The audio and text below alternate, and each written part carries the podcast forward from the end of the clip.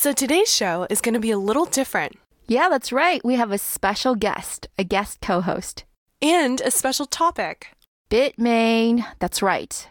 Today's show is on cryptocurrency, coin.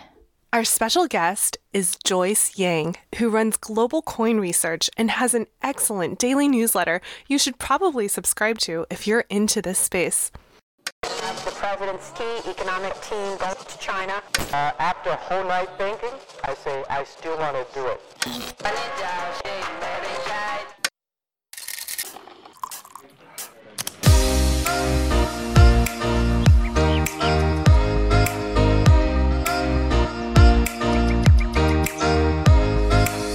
Hi, everyone. We are Tech Buzz China by Pandaily, powered by the Sinica Podcast Network. We are a new weekly podcast focused on giving you a peek into what's buzzing within the tech community in China. We uncover and contextualize unique insights, perspectives, and takeaways on headline tech news that don't always make it into English language coverage. TechBuzz China is a part of pandaily.com, a new English language site that tells you everything about China's innovation. I am one of your two co-hosts, Rui Ma. And I'm your other co host, Yingying Lu.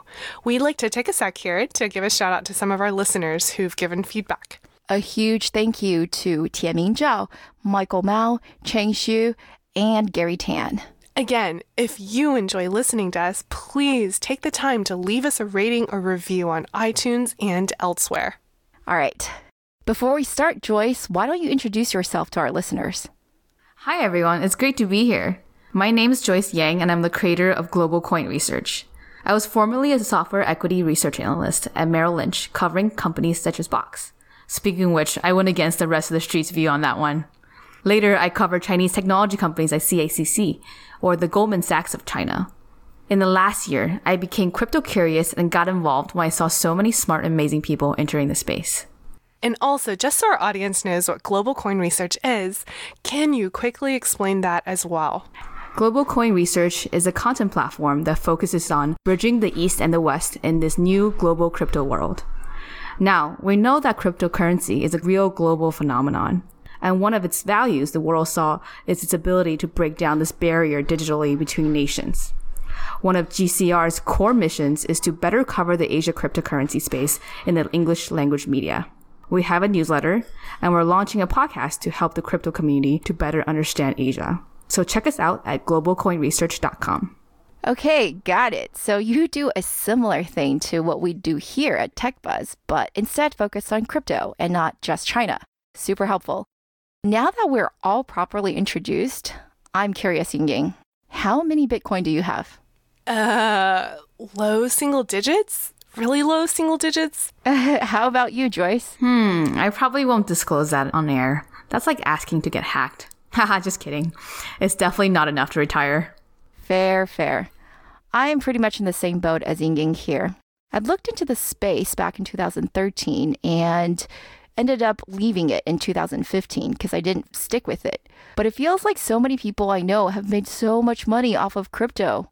Many, many zeros. Yeah, I totally thought you made so much money too, Ray. No. Anyways, none more than some of the people we're going to talk about today, right, ladies? Oh, for sure. Bitmain is one of the most well known companies in crypto land, and its Chinese founders and co CEOs, Jihan Wu, Wu Jihan, and Micree Zhan, Zhan Ketuan, are both billionaires. Or at least that's according to Bloomberg and Fortune, anyway. Simply put, Bitmain produces cryptocurrency mining chips. And just in case our listeners don't know what that is, can you explain that, Joyce? Sure. In layman's terms, the cryptocurrency mining is a process of checking and adding new transactions to Bitcoin's immutable ledger, also called the blockchain. The blockchain is formed by digital blocks, and it's where transactions are recorded. The act of mining is essentially using math to solve for a cryptographic hash, or a unique signature, if you will, to identify new blocks. So, Bitmain helps you mine Bitcoin and other cryptocurrencies. I think most of us know that can be highly lucrative. But just how lucrative is it? Well, the mining process requires massive processing power and incurs hefty electricity cost. So it's not something you go into without spending a pretty penny first.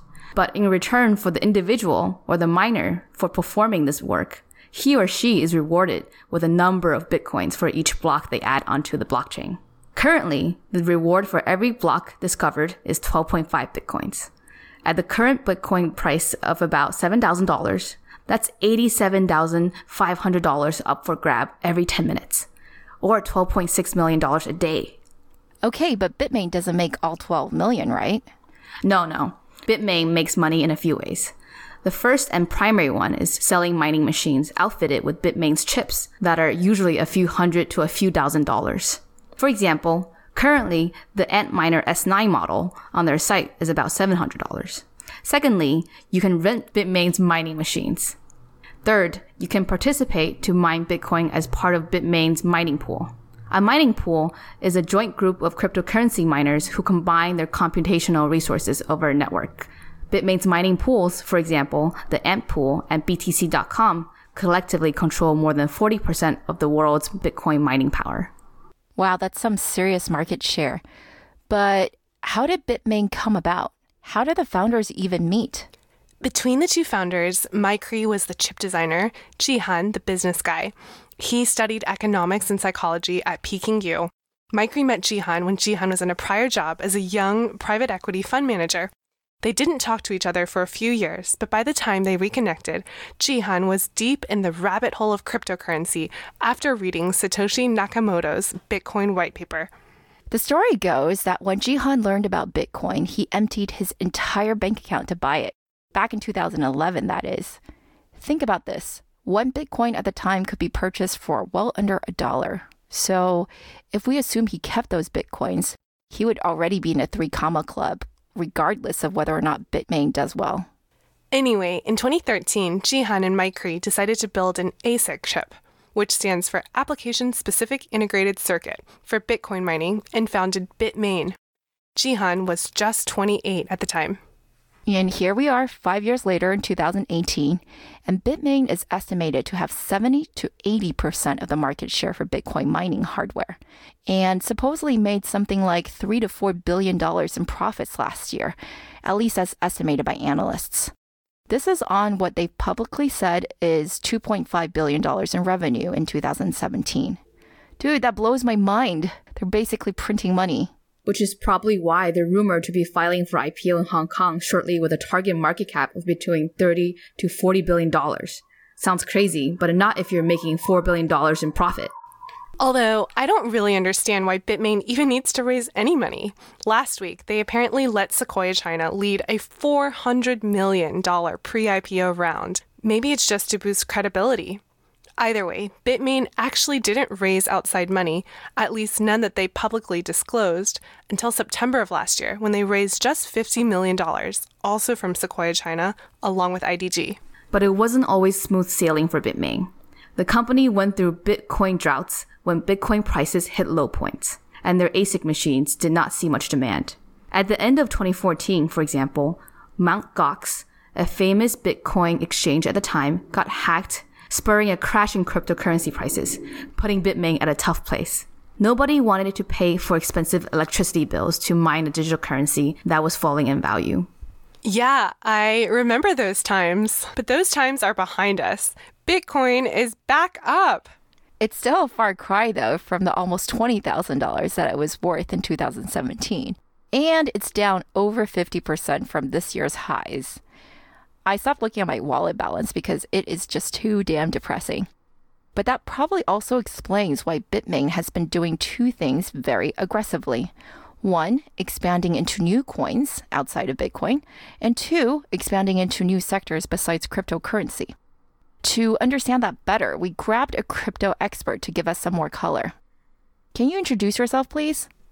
Hi, my name is Tim Swanson. I am the founder of Post Oak Labs, a tech advisory firm. Prior to creating this company, I was head of market research at a financial consortium called R3, where I heard roughly 500 plus pitches over a course of a couple of years related to anything with a blockchain. So if somebody was saying they're going to build a blockchain for finance, I was shuffled over to them and had to hear them pitch to see how zany they were and if they would make a good partner for either R3 or member banks. And as a result, I had a chance to, to hear and see just about everything uh, you could imagine.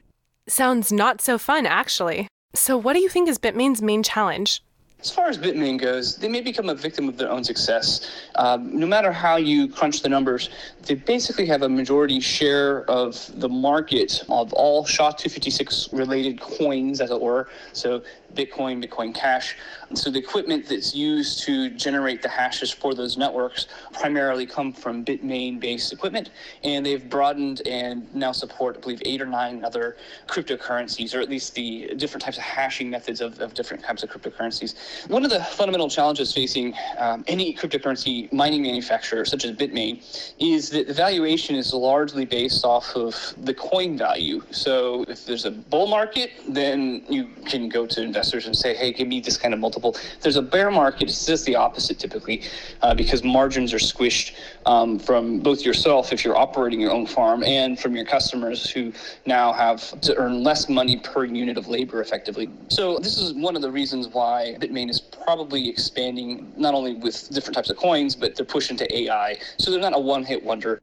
Yeah, let's just stay with the AI topic for a bit here. I think what's shaping up to be one of Bitmain's key selling points at IPO will be that in the next five years, 40% of revenues could come from AI chips.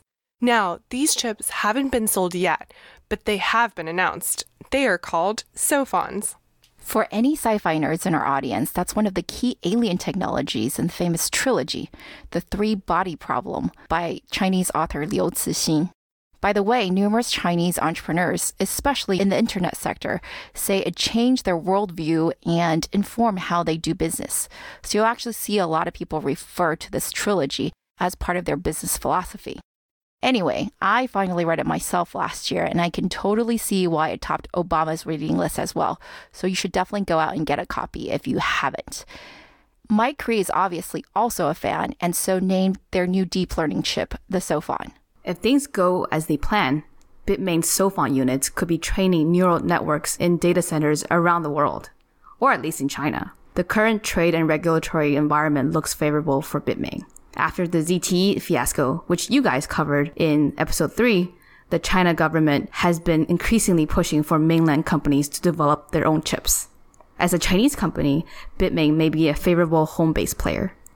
Yes, true, but there's a lot of competition in the AI chip space. For example, another Chinese company, Cambricon, just announced a new round of funding. It was in the hundreds of millions, and that means its post money valuation is 2.5 billion. It's also pre-product. There are at least a handful of others that have raised also more than $100 million who are also dedicated to AI chips. So I think Bitmain has its work cut out for it. And also, as Tim said, it may be a victim of its own success because its crypto business is just so large and profitable and it's hard to move away from that. I saw that Jihan told Bloomberg last year Bitmain mine in Ordos, Inner Mongolia, generates about $250,000 in revenue daily, and that he's planning to invest up to $200 million to build new mines in the US. Seriously, with such a lucrative business, why doesn't Bitmain have more competition? They do, actually. For example, one of Bitmain's competitors, Canaan Creative, has already filed for an IPO in Hong Kong from which the company is targeting to raise about $1 billion in initial funding. The company had $205 million in revenue last year. Not small, but that's less than one tenth of what Bitmain made. And I saw another competitor, Bitfury, said a year ago that it had $100 million in annual revenues as well. But both are really just a drop in the bucket compared to Bitmain. So, what is it about this company or their technology that makes them so ahead of the curve? Well, I invited an expert who can give us some more color on that. Jimmy, can you introduce yourself to our audience? Sure. My name is Jimmy Song. I've been in Bitcoin since 2011. I started coding in 2013. So for the last five years, I've been coding as a Bitcoin developer. Before that, I was coding at startups. I've contributed to a bunch of open source projects and, you know, I'm familiar with a lot of different companies in this space. I've been VP of engineering at Armory. I've uh, worked as principal blockchain architect at Paxos, and I'm now venture partner at Blockchain Capital. Awesome. Uh, you must have seen so much of how the mining industry has come along. And mm-hmm. I'm curious kind of how you see Bitmain outbeat the other competitors and what is it about their technology that's so differentiating?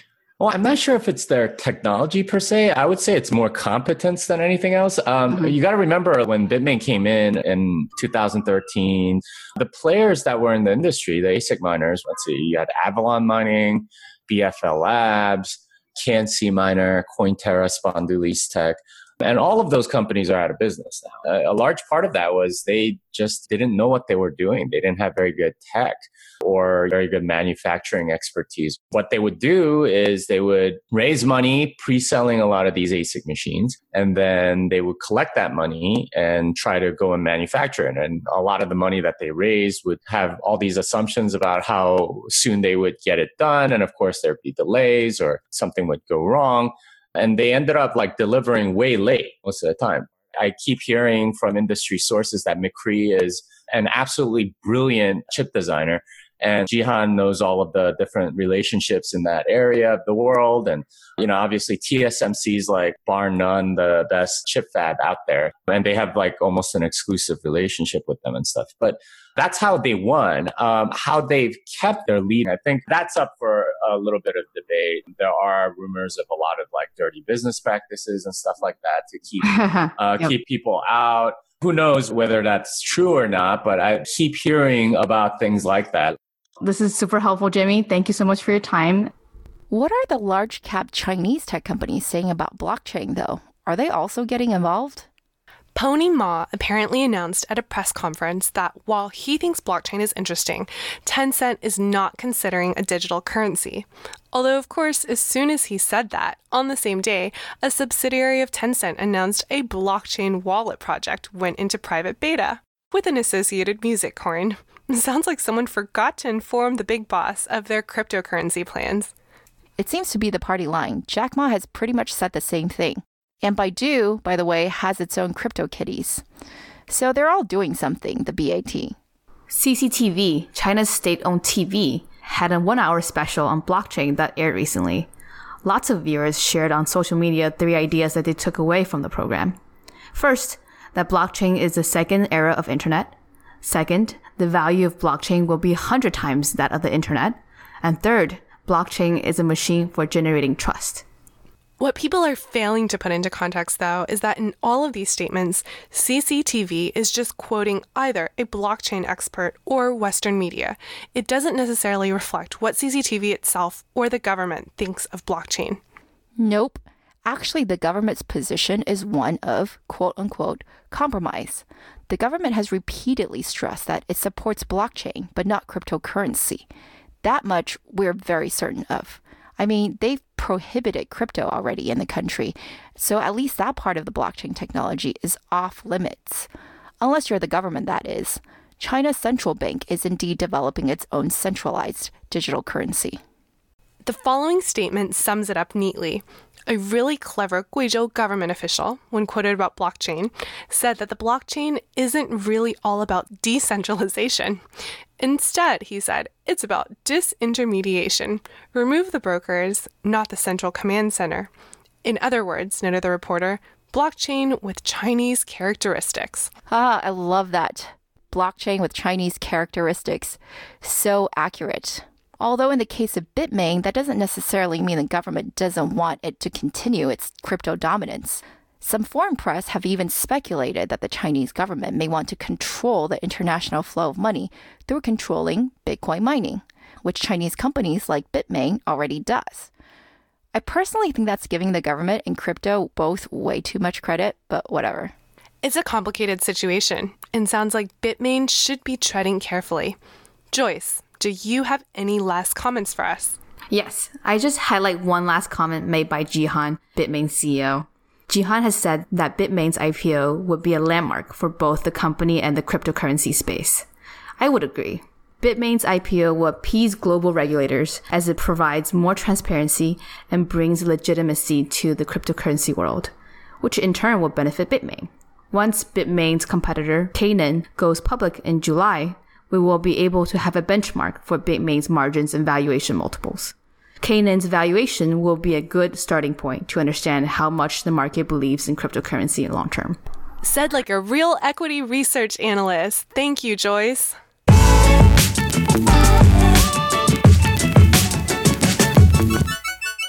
We'd like to give a shout out to our partners at SupChina. In addition to our podcast here with Pandaily, they publish the fabulous Sinica podcast, a weekly discussion of current affairs on China with journalists, writers, academics, policymakers, and business people. While we only focus on tech, they really give you the entire overview of everything in China.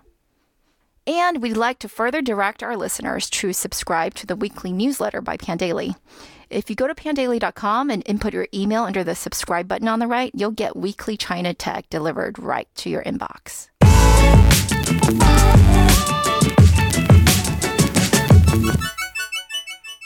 Okay, that's all for this week, folks. Thanks for listening. We really enjoyed putting this together and are always open to any comments or suggestions.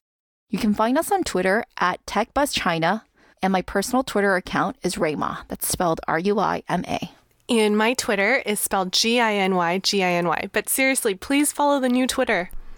And for Joyce, I'm here at Global Coin Research, that is spelled with R S R C H. Thanks, Joyce, for joining us. Ray and I will be back here the same time next week. TechBuzz China by Pandaily is powered by the Sinica Podcast Network. Pandaily.com is a new English language site that tells you everything about China's innovation. Our producers are Carol Yin and Kaiser Kuo, and our intern is Scott Du.